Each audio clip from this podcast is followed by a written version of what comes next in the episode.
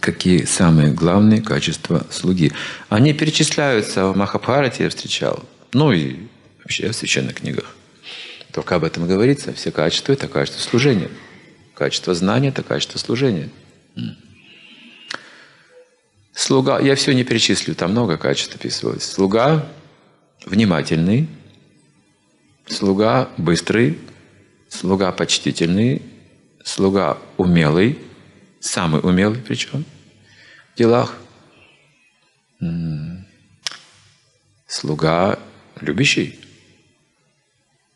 Но там все лучшие качества. И в конце говорится, слуга лучший из людей. Перечислив эти качества, в конце добавляется, слуга лучший из людей. Это лучший из людей, именно слуга. Если мы говорим «господин», тот, который не служит, а считается господином именно. Высокомерие, гордость, нечистота, культура падает, невнимательный к другим, требует уважения к себе. И в конце пишется «худший из людей». Тот, кто считает себя мнит себя господином.